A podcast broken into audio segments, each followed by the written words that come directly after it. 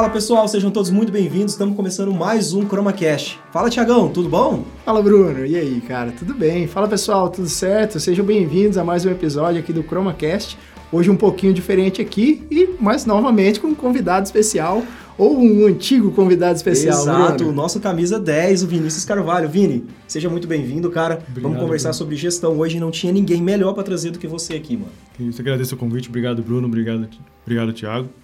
Pessoal, prazer de novo estar aqui. Agora, de verdade, com contato, olho no olho. Verdade. Mim, nada melhor que falar de gestão de pessoas do que falar no olho no olho Com pessoas. com pessoas. Então, agora, tô animado aí, ansioso para começar a conversar com vocês sobre esse tema que eu estudo já faz há um tempo e para mim já é um propósito de vida. Então, muito feliz em compartilhar isso com vocês hoje. Faz É. sentido, né, cara? Trazer um cara desse peso aqui, né? Com certeza, a gente que agradece, na verdade. Então, show de bola. A gente vai poder abordar aí alguns pontos, mas eu acho que o principal tema, na verdade, na verdade, é como evitar os principais erros na gestão, né? E Exato. Aliás, né? Às vezes você erra, inclusive, e você tem a oportunidade de consertar e fazer um pouco melhor, né? Então a gente vai poder bater esse papo aqui hoje, Bruno, e seguir aí com os principais pontos.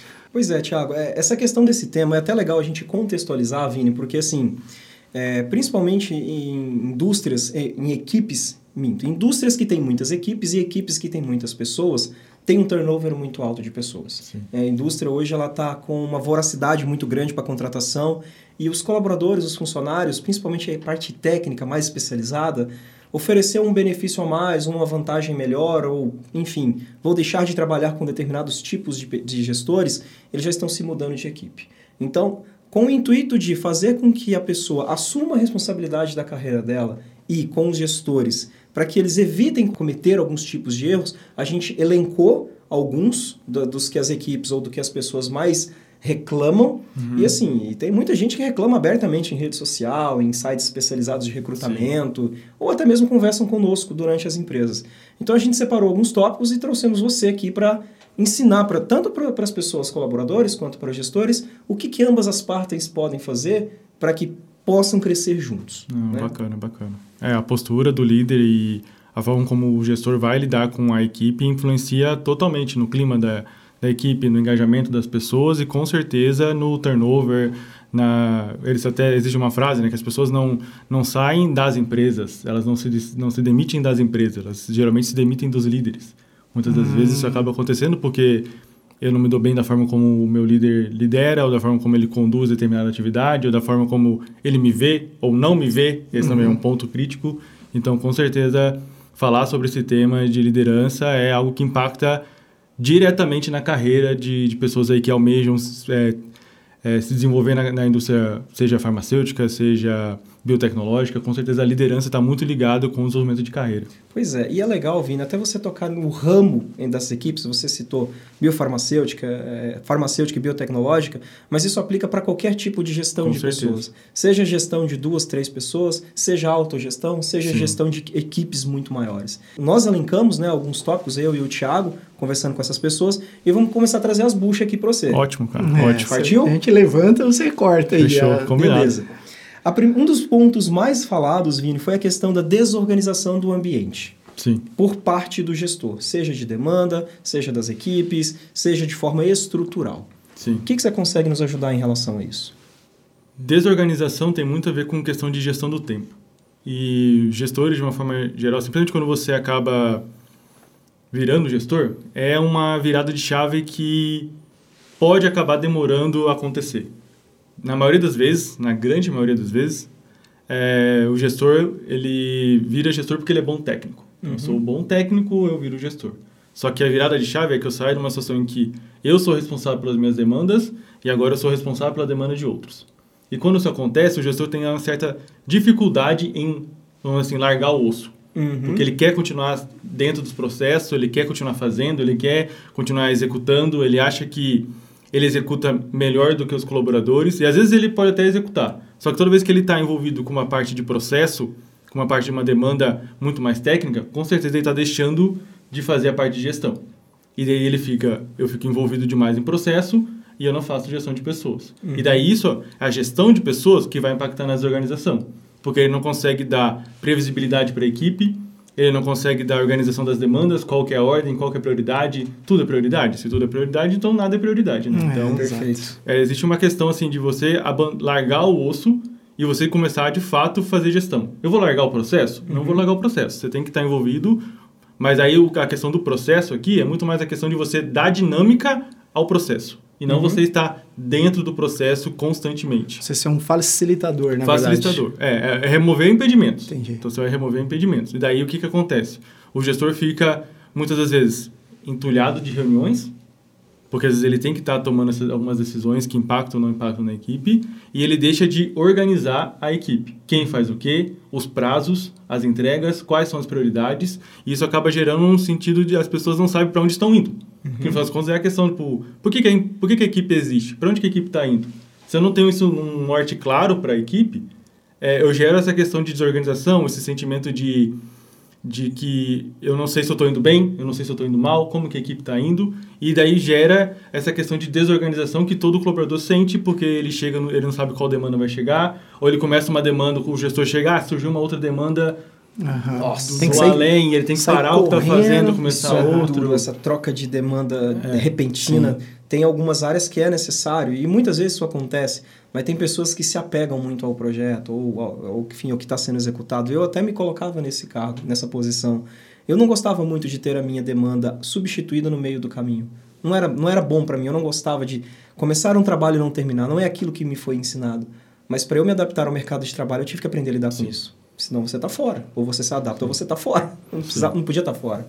É, e com certeza nesse caso, quando isso acontece, quando é inevitável, o gestor tem que então trazer o porquê do que está acontecendo. Chegar para o colaborador, explicar os motivos, explicar por que que está acontecendo essa essa troca, essa substituição, mas também ele tem que se olhar de fora, assim, entender por que que isso está acontecendo. Eu consigo controlar? Eu consigo negociar esse prazo?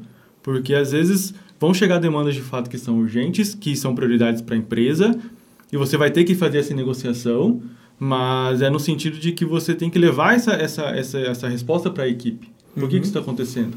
Como que nós, como equipe, podemos pensar para que seja evitar que isso aconteça, seja é, estar mais aberto para que quase isso aconteça, se organizar um pouco mais rápido para já voltar para os trilhos, porque gestão, no final das contas, é, é você trocar o pneu com o carro andando. E isso vai acontecer constantemente.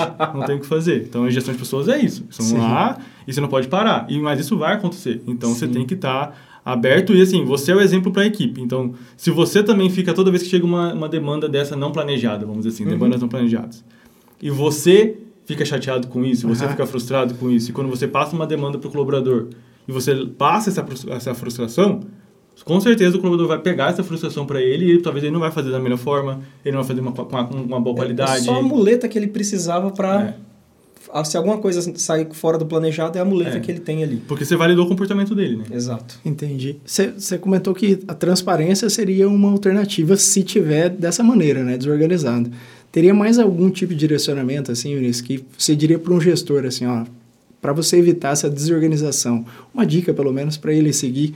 É, como que eu resolvo essa desorganização aqui? Temporária ou não? Tá, vou olhar um pouquinho de cima e ver o macro. Sim. Teria mais alguma coisa? Eu daria até três dicas. Legal. Eu acho que, que são as dicas daí que eu faço, então fica um pouco mais fácil, Sim. porque daí eu tenho é, Respaldo. respaldo, né? é Experiência. cheiro de asfalto, vamos dizer assim, né? Do que eu estou falando.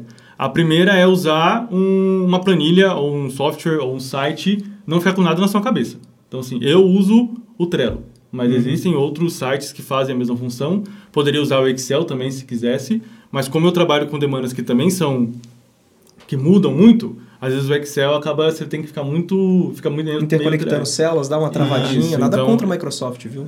Valeu, Microsoft, mas. A gente trabalha com a Asana, cara, é sensacional assim, né? Nossa, cara, as, as abas, tudo, todas as informações a gente consegue Todo subir dia lá, de é manhã eu perfeito. configuro ele, eu recebo os e-mails com as minhas Ah, tarefas bacana. do Ah. dia. Então, antes mesmo de eu começar a trabalhar, eu já sei o que eu preciso fazer. Eu já entro pro trabalho com algumas das tarefas mentalmente organizadas na minha cabeça, em Que termos de bacana. prioridade e ordem de execução. Sensacional. Ajuda muito mesmo, cara. Sim, Na é. prática é, perfeito. Acho que a primeira é tente fazer com que todas as demandas saiam da sua cabeça e vão para algum lugar. Exato. Em algum software, enfim, alguma coisa que você consiga não ocupar a sua cabeça para poder guardar coisas. Uhum. A nossa cabeça, nossa cabeça foi feita para processar, para poder resolver problemas. E não ela não foi feita para ficar guardando informação. Então não use a sua cabeça como gestor para guardar a informação. Então, acho que esse é, é um ponto. Uhum. Um outro ponto é você ter um braço direito ou uma pessoa mais experiente ou você treinar essa pessoa para ela fazer o primeiro contato com a equipe caso aconteça algum problema técnico. Uhum. Então, se acontecer um problema técnico ali, você tem alguém ali que fica um pouco mais perto da equipe que vai te ajudar, que vai fazer esse primeiro meio de campo ali com qualquer problema, Certo. que seria talvez um problema mais simples de resolver, e você tenha então alguém ali que você vai poder contar, que você Uhum. vai confiar, um braço direito, um sucessor, para poder estar ali é, te ajudando nesse ponto. Então, isso também é Uhum. importante, você consegue delegar então essa, essa primeira Esse primeiro combate. é, esse primeiro combate. Lógico, eventualmente vai acabar caindo para você, ok, Uhum. você vai lá e ajuda a resolver. Mas ter esse primeiro, esse primeiro contato é bem importante. Já elimina grande parte da- da- dos problemas menores de, um, de pessoas menos experientes, né, Vini? Filtra Boa. e você ganha tempo também, né? É, Para estar exato. dedicado em outras tarefas, né? Que são até mais complexas, né? De Sim. repente. Exato. Ah, outro ponto, Vini, que até você já acabou citando, treinar um braço direito. É, foi, foi muito falado também essa questão de falta de treinamento das pessoas. Ah, eu estou saindo porque a empresa não me dá oportunidade de treinar, não me deixa, é, não facilita para eu poder fazer um estudo fora, tudo tem que ser muito difícil, os horários são muito rígidos, mas assim, é, falta de treinamento. O que, que um- você, com o papel de gestor, consegue auxiliar a, a tua equipe em relação a isso? Ó, uma coisa que eu gosto de fazer na parte de, é, de treinamento, que eu até considero como se fosse gestão do conhecimento, Uhum. seria essa parte de, de fato, treinar as pessoas, seja com alguma coisa técnica, seja para resolver algum problema. Então, Certo. eu tenho uma coisa que eu aprendi que chama PBL, vamos dizer assim, em português, né? Que seria é, resolução de pro- é, aprendizado com, se baseando na resolução de problemas. Uhum. Então, seria acho Problem que- Based to Learning. Acho que você até comentou com isso lá no episódio 10, quando a gente falou de gestão ágil. Eu acho que devo ter falado também, Sim. do PBL, Aham. também ter chamado assim. Então, seria Ah, legal. sentido. Até um lembrete pra galera. Quem não assistiu o episódio 10, né? Volta lá. Episódio com o Vinícius Carvalho. Lá nós falamos sobre gestão ágil e também sobre metodologia Scrum. Então, fica aqui o recado, hein? Pessoal, dá uma passadinha lá. Desculpe, te cortei. Não, que isso. É, e daí o PBL ele serve justamente para você pegar um problema, você leva isso para a equipe e a equipe resolve o problema. Uhum. Como que eles vão resolver o problema? Tanto com o conhecimento técnico deles, ou eles vão ter que buscar esse conhecimento, esse conhecimento técnico para resolver o problema e eles vão acabar se desenvolvendo. Essa é uma forma que você poderia desenvolver os colaboradores, mas com um, um aspecto um pouco mais prático. Por que, que eu falo isso? Porque às vezes as pessoas acham que, ah, tenho que aprender é, sobre legislação de validação de método analítico. Vamos pegar ali, alguma coisa Uhum. que agora já é um pouco nosso, mais- nosso richo, É, nosso Isso, mas poderia ser qualquer, qualquer legislação. Ah, Não é a melhor forma de aprender você pegar um cara lá e ele ficar lá na frente lendo a legislação, ou mesmo falar tipo, o que ele entende da legislação. É chato, cara. Você vai ficar lá com o cara só resolvendo, lendo um monte de, de parágrafo em inciso e tudo mais. Nossa, e uma linguagem densa, pesada, É. técnica. Às vezes você precisa ler um parágrafo três, quatro vezes, pesquisar um significado no dicionário, ver um sinônimo, para você tentar pegar aquilo, absorver e aplicar na tua rotina. Então, eu concordo contigo. De repente, não é a melhor solução. E daí, como que eu faço? Eu geralmente pego um problema que aconteceu na equipe. Então, por exemplo, eu trabalhei, eu poderia pegar, vamos pegar uma exigência ou da Anvisa. Eu pego lá os itens da exigência da Anvisa que veio para não que veio para minha equipe ou que veio para outra equipe, envio para todos os meus colaboradores e falo assim, eu quero que vocês resolvam os itens ou me, me levem para a reunião. Como que vocês resolveriam os itens 4, 5 e 6 que tem a ver com o que a minha equipe faz? Uhum. Então, esse é o negócio. Então, eles vão levar uma resolução de problema que provavelmente eles vão utilizar a legislação, eles vão Uhum. utilizar a legislação lá, mas eles vão aplicar. Então, essa é uma forma que a gente tenta resolver problema assim, né? Para poder fazer o aprendizado. E o engraçado, é, usando esse mesmo exemplo da RDC 166 que você citou, alguns vão pegar a RDC 166. Legal, é onde você queria que eles fossem. Era o, era o esperado. Mas alguns vão nas legislações internacionais que basearam a 166. Sim. que às vezes é, deixa passar alguma coisa ou até mesmo dá um 66, a Anvisa faz uma adaptação com relação ao nosso cenário atual e quando a pessoa vai no cerne da questão, vai lá na, na fonte, ela acaba talvez interpretando algo um pouquinho diferente, trazendo um detalhe e é o detalhe aquelas muitas vezes que pode resolver a tua situação. Então, dar essa liberdade para a pessoa buscar uma solução, muitas vezes te permite isso, da, da- do colaborador poder inovar na solução. Ela Uhum. vem com uma- uma- al- um- algo fora do óbvio ali. E é sensacional, cara. Não, ele levantou um ponto assim que é muito importante, porque na maioria das vezes a gente pensa assim, cara, eu não tenho treinamento em alguma coisa, então eu fui contratado, a empresa vai me fornecer um treinamento em tal coisa. Ok, maravilha, mas qual é a minha responsabilidade? E aí é o papel do gestor de direcionar o colaborador, né? Falar assim, olha, segue por esse caminho. Então, a alternativa, cara, perfeita, assim. Muito bom mesmo, né? Para a próxima... Vamos para o próximo tópico, Vini. É, não conhecer os colaboradores, ou não me conhecer. O gestor não me conhece bem.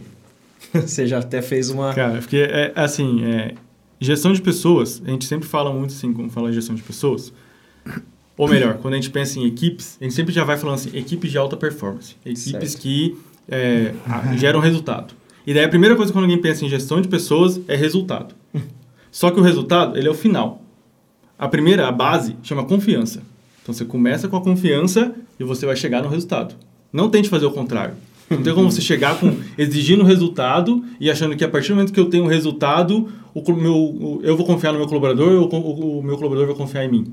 Eu começo confiando nele. E a partir do momento que eu confio nele, eu conduzo ele para o resultado. E nessa questão de confiança vem a parte de conhecer o colaborador. Tem uma frase que eu falo muito assim, é, que é você não desenvolve quem você não conhece. Se você não conhece a pessoa, você não vai desenvolver ela. Por quê? Porque você não sabe o que ela quer, você não sabe o que ela quer para a carreira dela, você não sabe o que, que ela gosta, o que, que ela não gosta, se, se ela está bem com a vida dela, se ela está bem com a parte familiar, pessoal, enfim, porque você tem que saber essas coisas, você tem que saber com quem você está lidando. Então, você não conhecer o colaborador, você está cego. Como você vai desenvolver alguém que você não sabe nem com quem você está lidando? O que, que a pessoa tem de afinidade? Quais habilidades ela tem? Ou melhor, o que, ela espera de você como gestor? Porque às vezes você vai conduzir para um lado em que você é, enche a pessoa de desafio. Só que às vezes a pessoa está num cenário em que ela ainda se sente insegura com algumas atividades que ela faz. E você vai encher ela de desafio para ela se sentir mais insegura. E ela tem um medo de errar, e ela erra, ela fica mais insegura ainda. Sim. Então o telefone toca e alguém fala: Ó, oh, Fulano, seu gestor quer falar com você. Pronto, a pessoa já treme as pernas achando que vai ser mandada embora. Mas como seria é, para você conhecer de fato a pessoa? Seria estar tá próximo? Seria manter reuniões contínuas? Qual seria o passo assim, Eunice? Mais uma vez, eu vou falar, vou falar o que eu faço, que fica uhum. um pouco mais fácil.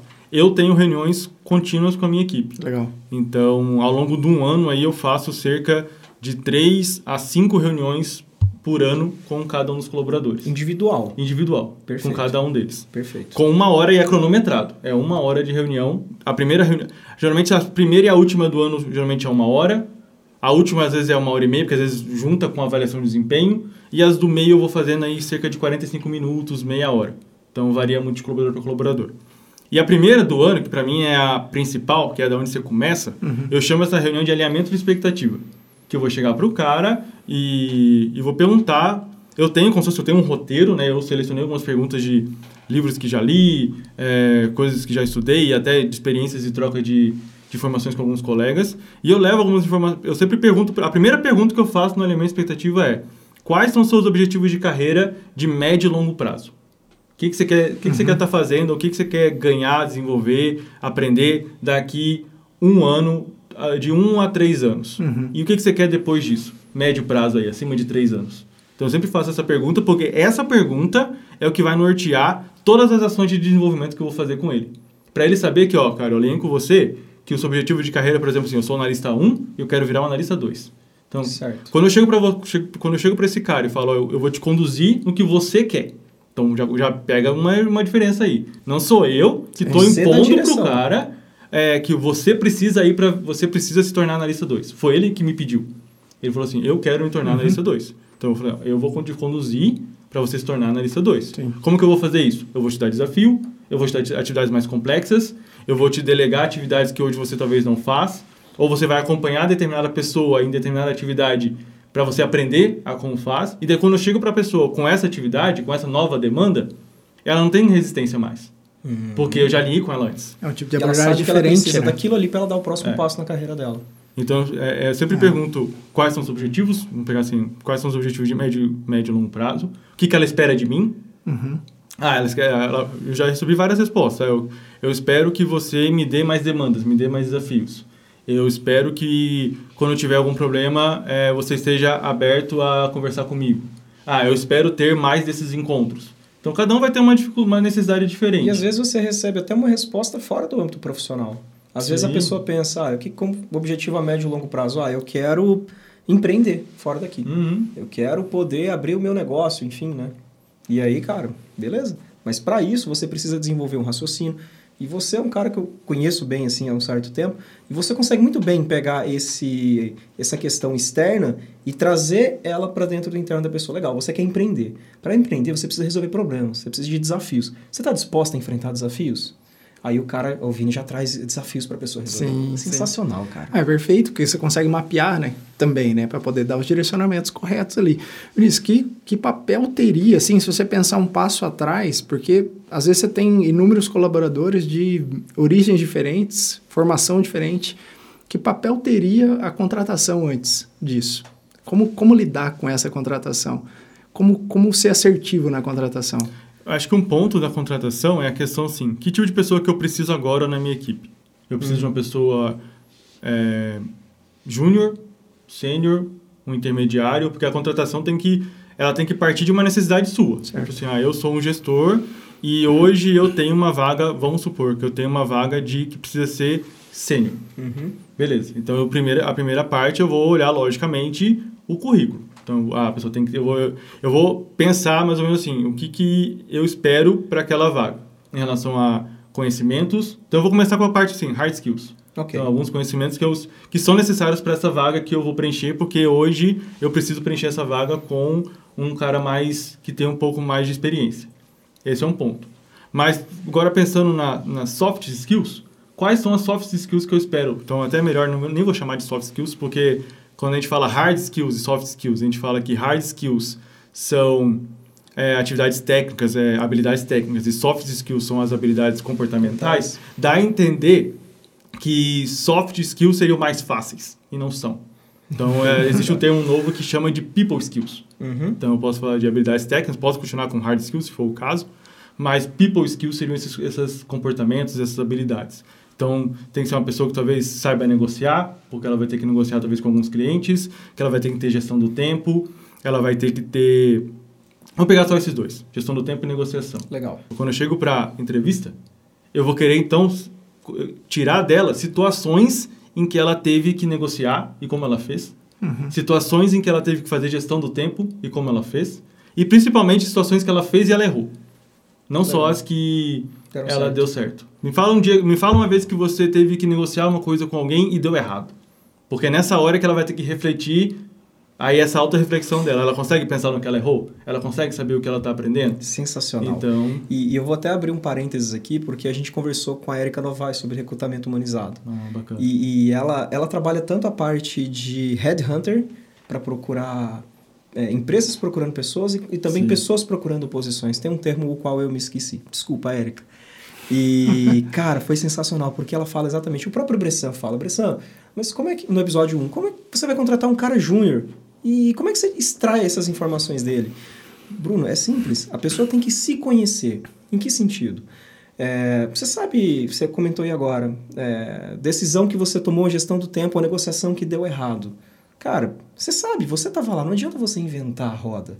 Você participa, se você realmente o fez e realmente deu errado, e se você for um cara minimamente sensato, um cara não, uma pessoa minimamente sensata, você vai saber o que você errou para você poder corrigir e na próxima você ganhar. Porque é uma sensação de merda você sair de uma negociação e saber que você perdeu ela. Sim. Ou que não saiu da forma como você gostaria que tivesse saído. Te deixa no chão, te deixa na merda. Então você vai querer melhorar para a próxima. Isso é legal. Você vai na ferida da pessoa e cutuca ela. É que eu acho que você consegue, na verdade, também tirar as informações que você deseja, né? Porque a pessoa não consegue ser é, não consegue manipular daí a informação, né? Diante da abordagem que você está fazendo, né?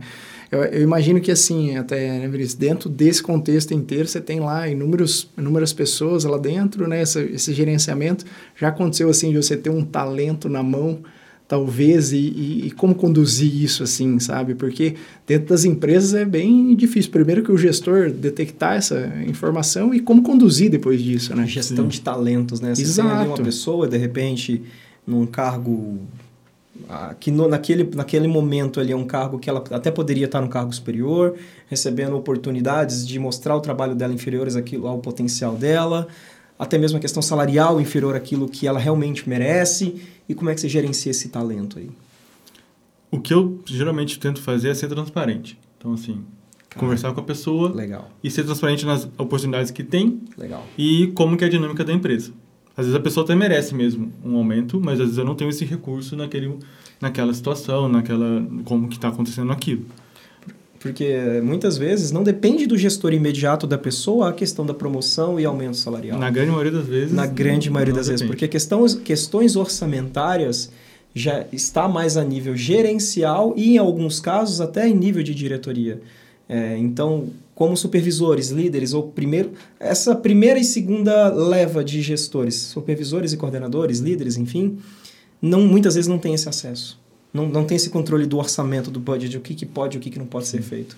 E essa questão da transparência é muito legal, porque de repente, assim, você gosta de trabalhar com o seu colaborador, ele adora trabalhar com você, ele te desenvolve, mas a empresa onde ele está não permite com que as coisas aconteçam da forma como ele gostaria, a cultura não, não, não é a mesma, os valores da pessoa de repente não condizem com algum valor da empresa, e aí para. Eu gosto do que eu faço, Gosto com quem eu trabalho, não gosto de onde eu estou. Então, de repente, é onde ela começa a se perguntar: tá, mas será que eu consigo fazer isso em outro lugar? E aí que aquele talento começa a plantar a dúvida dentro dela, da, da pessoa, para procurar outras oportunidades. E aí que entra o papel do Vinícius. Sim. Reter é... esse cara. Fica, pelo amor de Deus, eu não posso te perder agora. É, eu sempre tento evitar que chegue nesse momento aí, do é. cara começar a refletir se ele encaixa ou não encaixa. Então eu sempre tento identificar quem são, e você percebe isso, quem são as pessoas que não crescem de forma linear, geralmente elas começam a crescer de forma exponencial, porque elas começam a te dar a resposta muito rápido. Sim. Você dá o desafio, ela dá a resposta. Você dá o desafio, ela dá a resposta. E você começa a identificar isso. Às vezes até surpreende na resposta. É, até surpreende. É aquilo que eu comentei agora há pouco. O cara não vai pesquisar a legislação em português, ele vai na inglês, na fonte. Né? É um exemplo, tá, gente? Existem vários. Sim. E o que eu tenho sempre feito, assim, é uma questão de tentar usar essa pessoa no sentido de que ela se sinta é, valorizada, então usar o conhecimento que ela tem para poder ensinar outras pessoas, para ela poder se tornar referência. Um outro ponto é que, de uma forma geral, quem sabe que é muito bom nem sempre lida muito bem com é, falar que precisa melhorar tal coisa, precisa melhorar tal coisa. Isso, tipo assim, é, é, literatura que diz, assim, às vezes a pessoa é muito boa e você vai ficar... Se você chega para um cara que já é muito bom, você sabe que é muito bom, e você vai lá e faz um, um plano de desenvolvimento para ele só com as coisas que ele precisa melhorar, falei, cara, tá bom, né, cara? Eu sei que eu sou bom. Você vai fazer uma lista de cinco coisas que, às vezes, para mim nem faz muito sentido, nem tá, não tá alinhado com a minha carreira, só porque você considera que eu não sou ruim, é, lá, não entrego no que deveria ser, alguma Sim. coisa nesse sentido? Porque às vezes, sei lá, vamos supor, o cara é muito bom e às vezes ele não. É... Ele é bom tecnicamente, mas o inglês dele tá Isso, é mediano. é exatamente o que eu ia falar. O inglês dele tá mediano. Para a atividade que ele faz, ele precisa de fato ter um inglês maior que isso? Não. Então por que, que eu quero que o cara seja inglês avançado? Cara, isso é sensacional. Foi um ponto que você comentou recente na sua rede social, que é o seguinte: potencializar aquilo que é bom Exatamente e parar isso. de tentar melhorar aquilo que eu sou ruim. É isso aí. É, é, é, o que as escolas hoje fazem. Eu, eu vou usar o meu exemplo. Eu nunca fui um aluno excepcional. Português e inglês sempre foram o meu tendão de Aquiles ali. Tirava notas medianas, ficava de recuperação. Ah, eu ia chegar nesse ponto, né? já entreguei o ouro. O que, que as escolas fazem? Pô, matemática, física e química estourava, era, era, era um pouquinho acima da média. Português e inglês, pegava lá, me rapava para baixo. E a escola é, as escolas, métodos tradicionais, o que, que a gente faz? Ao invés de potencializar o teu talento, não, vamos melhorar aquilo que o Bruno é ruim para tornar ele uma, uma pessoa medíocre, mediana, Exatamente na média. Isso. Poxa, às vezes até por isso que nós no Brasil perdemos muitos talentos. Nos Estados Unidos, cara, o índice de pessoas com QIs muito elevados, o tradicional teste de QI, que talvez hoje nem se aplique mais, é absolutamente maior do que no restante do mundo. De repente, nós temos vários talentos iguais ou semelhantes, ou até melhores aqui no Brasil, mas a gente não sabe identificar o cara, porque a gente está preocupado em melhorar aquilo que ele é ruim Exatamente. e não potencializar aquilo que ele é bom. A gente tem um costume aqui de focar em gap, na verdade, né? É, Tudo que a gente pensa, fala, não, cara, eu preciso melhorar esse gap que tem aqui. E acaba esquecendo, às vezes, de olhar para um outro norte aqui que está absurdamente melhor, assim, né? Eu, eu, acho que vem de encontro também, até a gente levantou esse ponto, já vou subir a bola aqui, né? Depois vou passar para o Bruno também é, subir outras, as outras bolas ali. É, tem a ver com a, a parte do o, o, foco no colaborador também, assim, às vezes o, o gestor ignorar que esse colaborador pode ter um, um avanço exponencial, igual você comentou, e ele vai sair da empresa. Não, esse cara aqui nunca vai sair da minha empresa por causa de tal coisa, ele precisa de tal coisa. Acontece isso também? Sim, sim. É, é, esse é um ponto assim que, como gestor, seu papel é sempre unir a necessidade da empresa com a necessidade do colaborador. Você tem que ser o link. Então, Legal. assim, o gestor, ele tem que ser... É, muitos falam assim, que quando eu virei gestor, me falavam muito assim, que eu tinha que escolher de que lado do muro eu ia ficar. Se era do lado do muro da empresa ou do lado do muro dos colaboradores. E para mim isso nunca fez sentido. Sim. Porque, cara, eu sou o gestor. Eu vou ficar hora de um lado, hora do outro, ou eu vou ficar só do outro lado do muro da empresa falando que não pode ser feito, não pode ser feito, essa é a regra. E os colaboradores vão ficar assim, beleza, mas é, não, nem- não, não tá aberto nem a negociação, a gente não pode dar nossa opinião. Ou ao contrário, vou ficar só do lado dos colaboradores, talvez não entendendo o que a empresa espera de mim, ou o que a empresa espera da minha equipe, ou o resultado. Porque, cara, você tem que ter resultado. Isso Sim. não, não, tem, É. não tem como, né? Você não trabalha numa, numa situação de caridade É. aqui. É, É, mundo corporativo, meu querido. É resultado, é lucro, é. Enfim. Sim, e daí eu vejo muito a questão do gestor como uma ponte, e não como um muro. Uhum. E daí, quando eu penso em ponte, eu falo da questão de juntar eh, os objetivos da empresa e do colaborador. Sempre tento fazer isso. E uma das coisas que eu faço nesse elemento de expectativa, Thiago, é a questão. Tem uma pergunta que, que eu gosto muito, assim, que eu faço para todos eles: O que te faria sair da empresa? Me fala o que te faria sair da empresa. E daí ele vai me falar algumas informações. Ele pode falar assim: ah, se eu tiver que fazer alguma coisa que vá contra meus valores, Certo. se eu tiver que fazer uma coisa que eu considero errado, ou se a empresa não me valorizar, Aham. ou se a empresa não me dá é, desafios suficientes, ou se eu perceber que você não confia em mim. É, então eu sempre tento entender esse ponto, porque geralmente quando a pessoa fala, ah, o que eu faria, o que me faria sair da empresa, vai direto no que ela considera como mais crucial para a É, carreira dela, para os valores dela. Então eu sempre tento atender essa necessidade o máximo de possível, né? o que cabe a mim Sim. eu vou tentar fazer. Mas eventualmente pode chegar num ponto ali que para a carreira dela, para até a parte da família dela, seja o cônjuge, é, é necessário fazer essa mudança de Sim. sair da empresa. E eu tenho que entender que, ok, faz parte e tá tudo bem. Está fora da, da minha esfera profissional, é. pessoal. Se eu puder te auxiliar alguma coisa, conte comigo, né? E, e assim, se um dia eu for teu colaborador e eu tiver que fazer um, entre, um alinhamento expectativo com você, eu vou precisar mais do que uma hora, cara. eu, tô, eu tô refletindo em todas as suas perguntas falei, meu Deus. Então eu vou te desenvolver gestão do tempo, cara. Pra você fazer ó, em uma hora É, só. legal. Eu legal. pensei isso também, cara. Legal. Cara, quando ele falava, hora, eu falava assim, cara, e, e aí, sabe, eu vou responder tudo isso aí que ele tá me Beleza, mas perguntando. são né? só essas três mapeando. perguntas. Pode ser que eu consiga fazer em uma hora. Se tiver mais. Pior que você- são umas 10, cara. Pior que são umas Não, 10. então você manda, com, manda com os dois tempo. dias de antecedência para eu poder treinar e aí a gente conversa. Vini, contratações erradas. O Thiago falou, mas eu tenho um ponto bem legal a respeito disso. Poxa, o meu chefe contratou esse cara aqui, ele tá no cargo superior ao meu, ganhando mais do que eu ganho. Meu, querendo ou não, o colaborador tem um tal de rádio peão, cara, que Sim, sim. os caras não erram, entendeu? Ele acerta a direção, pode não acertar o valor, mas assim, tá na direção certa, Sim, sim. né? E, e aquela coisa, tá num cargo maior que o meu, ganha mais do que eu, de repente tá num horário de trabalho, em turno, o qual eu gostaria de estar e não estou, e eu tô aqui treinando essa pessoa. Que situação de merda. Que, como é que você faz? Primeiro, talvez nem contrataria, né? Essa pessoa, pra É. posição dela. Às vezes acontece, tipo assim, você, você é o gestor, você não estava envolvido na, na contratação. Ah, é, Teve cai, que caiu de caiu paraquedas. de paraquedas, Caiu pode, pode acontecer isso. Exato. É, ou quando você já chega, aquela situação já já está acontecendo, então você só tem que lidar. O que é, eu nunca passei por uma coisa mais ou menos desse jeito, mas semelhante assim no sentido de eu ter que promover alguém e só promover uma, não promover, não promover a outra pessoa, mas eventualmente essa pessoa que foi promovida vai precisar da ajuda da pessoa que ainda não foi promovida Exato. por algum motivo. E acho que eu sempre tento deixar claro, aí vem, vem de novo, porque parece que, parece que sempre volta para a mesma coisa, que é transparência e é a minha expectativa. Então parece que, parece que toda vez eu volto para a mesma ferramenta, né? Que é conversar com o colaborador. Parece a- é a ferramenta mais simples, mas Verdade. é a que as pessoas menos utilizam, que é, verdade. conversar. É verdade. Então eu vou e converso com o colaborador, eu vou conversar com os dois. E, a- a- e uma coisa que a pessoa que está ensinando o, o colaborador que, vamos assim, o mais novo ensinando o mais velho, vamos dizer assim, Uhum. é que a pessoa tem que entender que, o- que o, mais, o mais novo está tá ensinando, ela tem que entender que isso é uma vantagem que ela tem.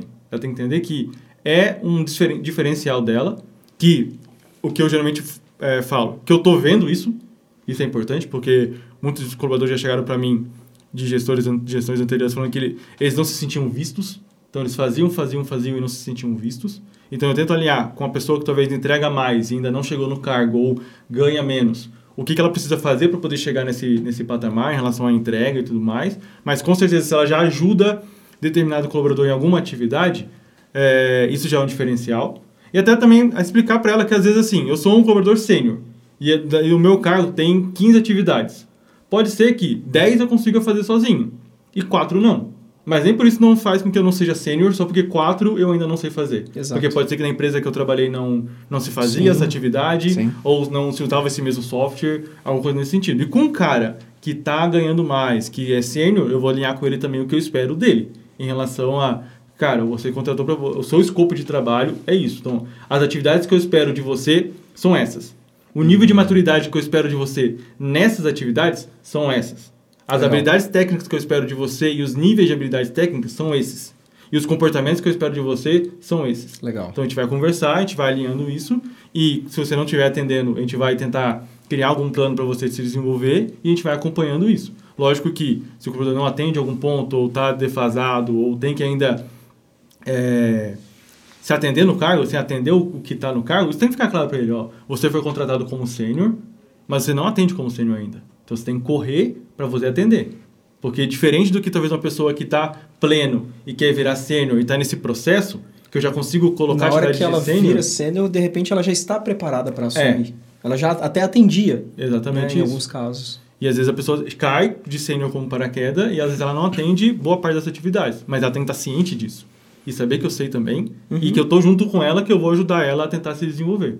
Então é, é uma forma assim de tentar... É, eliminar possíveis situações. Lógico, assim, fez a contratação e você entende que a contratação está tá errada, é, você tem que também né, ter a humildade e entender, tipo assim, vale a pena continuar com esse colaborador? Ei, eu consigo é. realocar ele em alguma outra função, em um outro setor? Alguma coisa nesse sentido, né? Porque provavelmente eu errei em algum ponto ali porque eu não delimitei quando eu fiz a contratação e provavelmente quando você faz essa demissão, essa contratação errada, pelo menos vamos pegar aí uns 75% das vezes é por causa de comportamento e não parte técnica. Uhum. Porque daí a gente acaba olhando só o currículo e esquece de olhar que é uma pessoa que está vindo e eu não consigo saber os é, comportamentos é, legal, dela. complexo isso. Vou voltar até nesse ponto aí, Vini. É, muitas contratações são feitas por técnica, mas as demissões, a maioria, são feitas por comportamento. Como filtrar ou como até mesmo identificar determinados comportamentos na hora da contratação? Olha, já fugi do tópico, mas eu acho que vai ser legal filtrar, é, é, identificar alguns tipos de comportamento na contratação para evitar ou diminuir esses turnovers, essas demissões depois. Você consegue fazer alguns testes, algumas perguntas para ver o tipo de perfil da pessoa? Acho que dá para fazer testes comportamentais, por exemplo, o DISC, MBTI, que vai te dar uma, algum norte. Caso a pessoa nunca fez, você pode pedir para ela. Porque, por exemplo, assim, eu vou, eu tô num setor que é de garantia da qualidade, que é, cara, tem que ser extremamente rígido, tem regras, procedimentos e tudo mais e eu vou lá encontrar, e eu tô numa conversa com a pessoa, e a pessoa tem talvez um perfil que é muito mais expansivo, e ela nunca trabalhou nesse tipo de função. Uhum. Será que ela conseguiria atender esse tipo de coisa em que ela tem que ser um pouco mais contida, que ela vai ter que focar mais em documento, em protocolos, em POPs, em, em nessa parte muito mais é, que a gente chama né, de conformidade, né? Exato. É, será que ela, ela, ela é apta para poder fazer isso? É, tem pessoas que você mata o talento dela ali. É. A pessoa tem é animada, excitada, vem. É, tem até aquela doença que a pessoa é hiperativa, né? Uhum. TDAH, eu não me lembro o nome agora. Você coloca uma pessoa dessa para mexer com revisão de documentação, nossa. Você mata a pessoa, na verdade, né? E assim, né? A parte de gestão, cara, eu acho que engloba inúmeras coisas, né? Estou falando de alinhamento de expectativa, falamos aqui que a empresa realmente tem que entregar resultado, o gestor resultado, a pessoa resultado. E aí tem um, um assunto que vem muito à tona, que é a criação de metas. Como Sim. é difícil lidar com isso e, assim, uh, eu acho que vem muito de encontro, assim, metas impossíveis, né? Isso acontece, como lidar com esse tipo de, de situação, assim, tanto para o colaborador quanto para o gestor, né? Sim. né? Na verdade. É, aí vem mais uma vez que a gente tem que desmistificar algumas coisas, que é, quando você vira gestor, você trabalha... Se você não for o dono da empresa, raramente você vai ser a pessoa que cria a meta para sua equipe. Você não cria a meta, raramente você vai Exato. ser a pessoa que Cai cria. no colo. É, assim, tem alguns raros, raros casos que você consegue criar as metas, ok. Ou participa da criação. É, ou participar, algumas coisas vão ser. A grande maioria é top-down. A grande maioria das empresas tem lá as metas, elas vão, vão descendo, vão cascateando e a meta está lá para você. E você tem que tentar atender. E daí Perfeito. o que eu tento fazer com a minha equipe é um gerenciamento de expectativa no sentido assim de tentar fazer o máximo que a gente consegue com as condições que a gente tem, em relação a prazos, em relação a, a, atividades predecessoras, atividades sucessoras, em relação a, a fazer esse meio de campo em relação a organização da equipe, quem faz o que, delegação. Então eu sempre tento, eu passo para eles em relação a qual é a meta, em relação a número, vamos supor, número de projetos. Números, datas, valores, é, dados, custos. Custos, prazos, enfim, seja qual uhum. for. É, uma das coisas que eu fiz, bem quando eu virei gestor, foi, e daí isso é, é bacana, e até vou, vou conseguir responder melhor a, a pergunta do Magon, é que às vezes quando chega esse problema para você de que a sua equipe não entrega resultado, que uhum. você tem dificuldade de bater a meta, certo. O gestor tem uma tendência a achar que ele tem que ser a pessoa que vai ter que ter a resposta para tudo. Eu sou, eu sou gestor, uhum. eu sou super-herói, eu sou uhum. muito bom, eu estou aqui porque confio no meu trabalho. E como que eu agora eu não vou conseguir ter essa resposta de falar que eu não consigo, eu não sei como que minha equipe vai bater a meta? Uhum. Isso é um tiro no pé. Por quê? Porque eu fui assim, eu uhum. fiz isso. Eu achava que eu conseguia resolver uh, as entregas da minha equipe logo quando eu virei gestor. E eu cheguei a entregar nenhum projeto na, em um mês. Zero. Nada.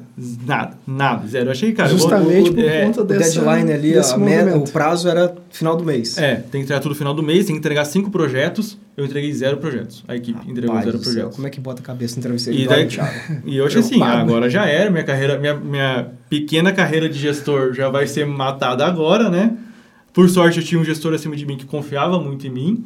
E eu tive uma sacada, assim, por sorte que eu estava fazendo também um, alguns cursos de gestão já, já estava começando a desenvolver, isso já faz bastante tempo, isso foi em 2017. Cara, não é sorte, é a pessoa preparada para a hora certa. É, vamos, vamos dizer assim, né? Com não é certeza é a gente estava ali meio que aberto. E eu tive um estalo assim, por que não perguntar para minha equipe como que eles acham que a gente poderia resolver isso? Nossa, sim, cara, isso é sensacional. E daí eu fiz, um, eu aprendi uma ferramenta que ela chama Olha, essa ferramenta é muito boa, você não vai achar em quase nenhum lugar, que chama Crazy Eight. Por que Crazy Eight? Você pega uma folha de ofício, você dobra ela em oito. Então você vai dobra uma vez, dobra outra, dobra outra, vai ficar oito pedaços lá. Você corta ela em oito. E você vai lá e faz uma pergunta para a equipe.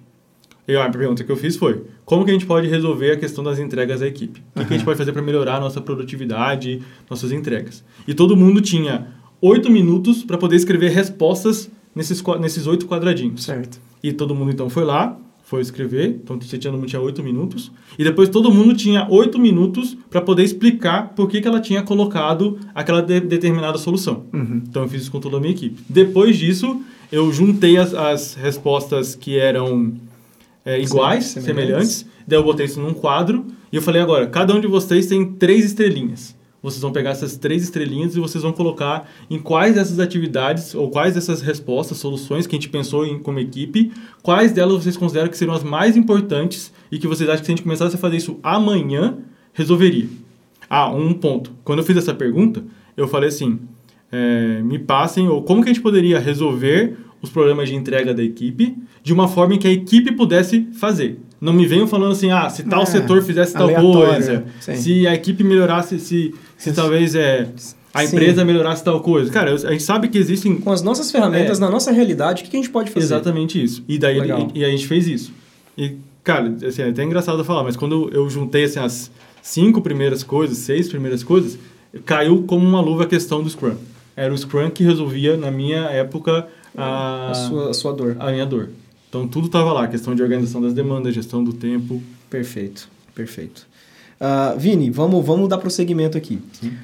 Usar a experiência como fator determinante, não se adaptar ao contexto e querer mudar tudo de uma só vez. O gestor chegou agora na equipe e quer fazer, pá, revolucionar, vou reinventar a roda. Sim. Isso é, acontece muito assim quando você troca de equipe, né? Você, tá, você já é gestor, você está atuando e Sim. você muda para uma outra equipe, seja de uma outra empresa, para uma outra empresa é bem pior, na verdade. Sim, você, você não conhece nada, você não conhece a cultura e tudo mais. Ou quando você muda de empresa ali dentro do... do, do desculpa, você muda de equipe dentro da, da empresa. empresa. Uhum. E a primeira coisa, assim... É, e isso é engraçado porque eu, eu, eu, assisto vários podcasts de vários CEOs e até os CEOs falam isso. No seu primeiro ano como CEO, vou pegar agora o, o cargo maior. C-level. É, C-level. Não faça nada. Só toca o barco toca o barco e escuta todas as pessoas que trabalham com você. Um ano escutando um ano, gente. Só escutando e gente barco. e tocando o barco conforme está fazendo. Legal. A partir do segundo ano, você começa a fazer as, a, as, o seu jeitinho. Você começa a fazer seu tempero. Ah, você muda alguma coisa, você muda outra coisa. Então você fica nesse primeiro ano só entendendo como que é a dinâmica e até porque as pessoas têm que confiar em você, né? Exato. As pessoas tendem a ser reativas também, né? Sim, é. Reativas, né? Como você chega impondo, às vezes, alguma situação, você tá, tá lascado, não vai seguir, né? Sim. Quem é essa pessoa? Chegou agora e já quer sentar na janelinha, né? Uhum. Não, é, não é assim que a banda toca aqui. Uhum. Legal, então, legal. Você tem, você tem, que conhecer as pessoas, tem que estabelecer vínculo, você tem que saber quem são as pessoas mais influentes que trabalham com você, porque elas, essas vão ter que ser as primeiras pessoas que você vai ter que, talvez, começar a passar as propostas. Então, não acho que só porque você se deu bem numa determinada equipe, com uma determinada cultura, Sim. você vai chegar agora numa outra equipe e você vai falar, você vai falar que tudo que a equipe faz ali está errado e que o seu jeito é o certo. Rapaz. Então você tem que. É, então você, você tá que você tá, né? Você tá criando briga, né? Então uhum. você tem que criar flexibilidade, você pode colocar seu tempero, seu jeito de fazer, mas é, é engraçado assim que é, isso é dica de CEO mesmo, é coisa que eles aprendem. Oh, legal, já dá essa dica aí. Quais são esses podcasts aí que, que vem, esses C-levels aí pra galera poder aprender? Se é para aprender, vamos aprender com né? É. quem tá lá, quem já chegou, né? Esse podcast é o Lugar de Potência, do Ricardo Basaglia. Ah, ele, ah é do Rick Basaglia. É. Legal, legal. Então ele, ele, ele, entrevista vários C-levels que ele conhece, enfim. E é um podcast bem, bem sensacional, assim. Tem Legal. Então, depois de escutar o ChromaCast, galera, aí é, você tá, tá, liberado para assistir o próximo, tá? em, entre os ChromaCasts. Isso aí. Beleza? Ô, Vini, vou levantar uma informação aqui, cara. Você tem falado de... É, assim, cara, tudo, no fundo, no fundo, volta, às vezes, para uma questão de ser transparente com a equipe. Você falou muito também de comunicação. É, existe isso, cara, da pessoa ser muito boa, às vezes, em entregar as metas e, e, gerencia bem a equipe, mas corre um risco, às vezes, de errar, falhar na comunicação. Isso, isso é um calcanhar de Aquiles, né? Esse termo aí que o, que o Bruno usa. Como, como que isso é no dia a dia, assim? A falha de comunicação, cara, acontece muito. Um telefone sem fio, às vezes...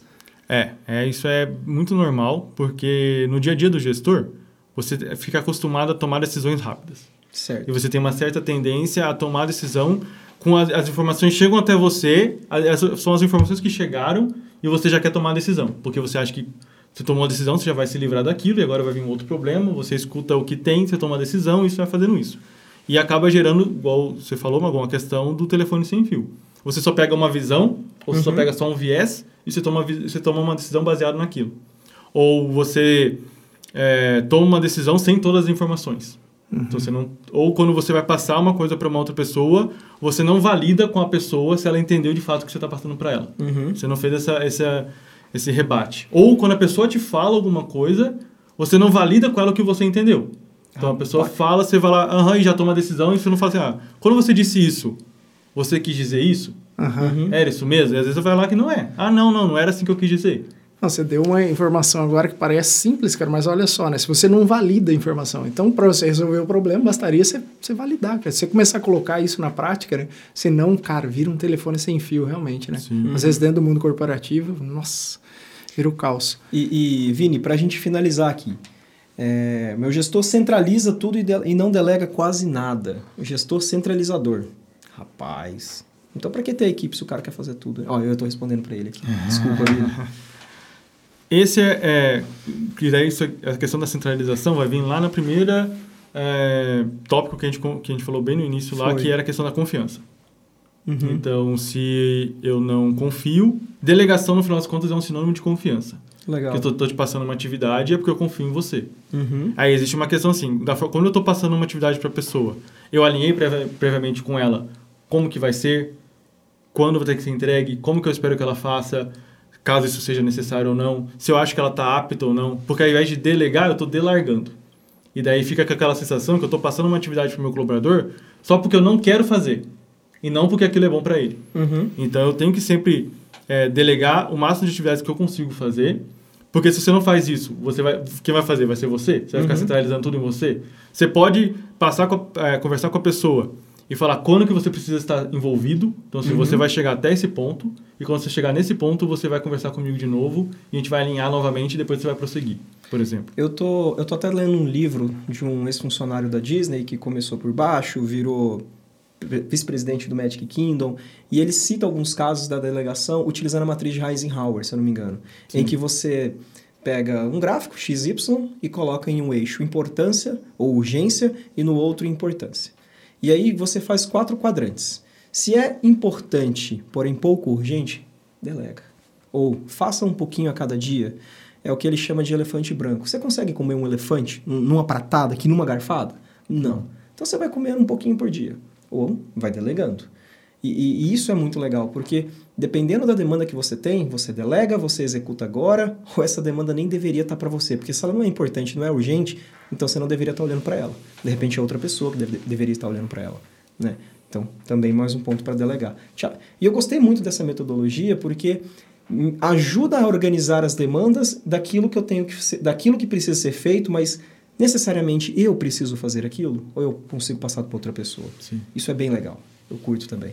É, é, até falando da, da matriz, uma coisa que é só free, é, é importante, porque daí vai cair na questão da, da centralização, da gestão de pessoas, é que gestão de pessoas geralmente vai cair no que é importante e é não urgente. Uhum. E daí a pessoa acha que só porque é, é, é, não urgente, não, não deveria precisa, fazer. Não precisa ser feito não nada. Não precisa ser feito nada. E daí acaba que vai postergando, a pessoa é. fica focando só no primeiro quadrante, que é importante, importante, urgente, importante, é. urgente, importante, urgente, é. e esquece da gestão de pessoas, que é importante, Porém, não. mas não necessariamente vai ser urgente. E aí que vem a abordagem desse autor, dessa matriz, desse ponto, que ele fala, cara, é um elefante branco. Você não vai conseguir almoçar um elefante branco de uma vez.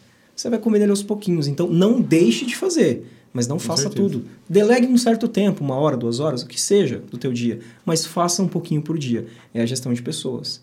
Você vai ter que fazer ela a todo momento. Uhum. É um uhum. elefante branco. Sim. Mas você não vai gerir toda uma equipe num só dia para um projeto de um ano.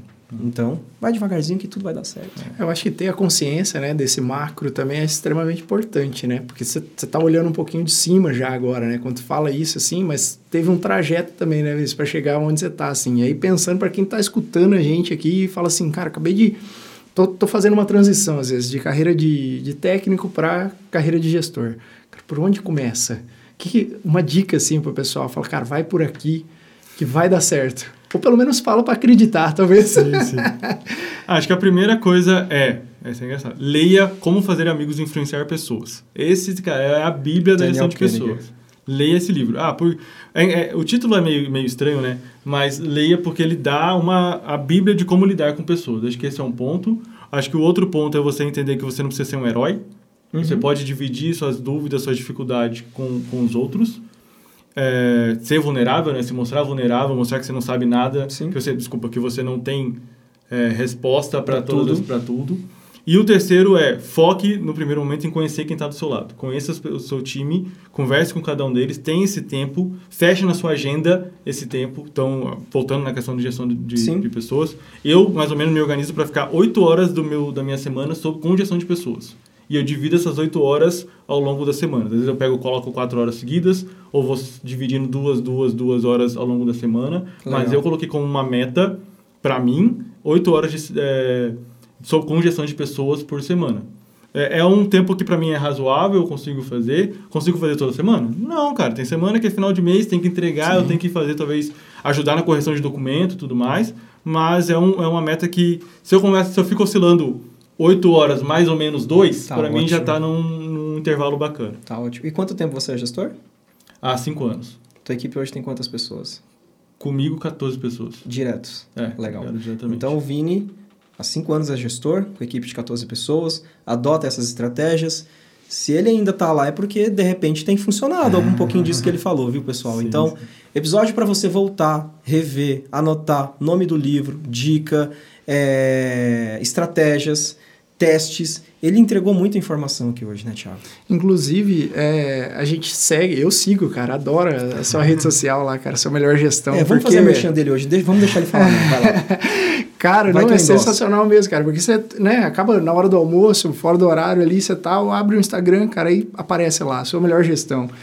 E sempre tem dicas ali, o Chicken Trips ali, cara, com coisas que faz muita diferença mesmo, cara. Pra gente que tá ali no dia a dia, cara, independente do cargo que você tá, porque às vezes a gente fala muito do gestor, mas esquece que. Autogestão.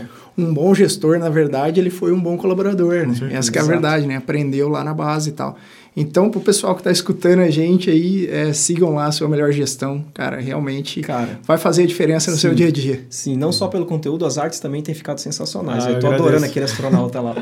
Beleza? Agradeço, agradeço. Vini, queria te agradecer, cara. É, obrigado, obrigado, mesmo. Obrigado Sempre bom trabalhar contigo. E toda vez que a gente tocar em assunto de pessoas aqui, pisar nessa região, você sabe que a gente vai recorrer para você, cara, né? Me chama que eu tô dentro. Fechou. Show de bola. Obrigado, Vinícius. Valeu, Valeu aí pelo bate-papo. aí. E, eh, né, até pro pessoal aqui que segue a gente, né? O Vinícius falou do livro aqui. O que, que você acha, Bruno, da gente sortear esse livro aí nesse episódio, cara? A produção mandou. Quem sou eu para discutir, né? Gestão de pessoas. Fechado, então. Vamos, vamos, vamos colocar no sorteio. Como, como, fazer amigos e influenciar pessoas. Exatamente. Vamos, pro, vamos produzir, então, é, vamos fazer esse sorteio. As regras vocês já conhecem. Você tem que seguir o perfil do Chroma Class, seguir o perfil do Vini e comentar o arroba com um coleguinha ali, beleza? É, o sorteio começa na. Minto. A promoção começa na segunda, o sorteio, o sorteio é sempre realizado na sexta-feira na sexta-feira daquela semana lá. E a gente divulga, faz o contato, faz o escarcel com a pessoa. Beleza? Vamos contribuir com a gestão dessa pessoa. Pessoal, mais uma vez, muito obrigado por terem participado. Ah, e não se esqueçam, se inscrevam no nosso canal, ativa o nosso sininho aqui, deixa um comentário, compartilha. Estamos no Instagram também, no arroba ChromaClass. O Vini também está no Instagram. É o teu principal canal, Vini? Sim, principal canal. É, arroba Sua Melhor Gestão. Tá no LinkedIn também. E assim, ele é um cara muito solícito. Pode mandar lá tua dúvida para ele, seja no inbox, seja no direct. Pode ser que ele não responda naquele momento. Pô, o cara faz gestão de pessoas, né? Vai ser papai já já. Sim. Inclusive, parabéns. Então, assim, mas ele vai te responder e vai te ajudar na sua dúvida, beleza? Pessoal, a gente vai ficando por aqui então. E já sabe, né? A gente se vê. Valeu! Valeu.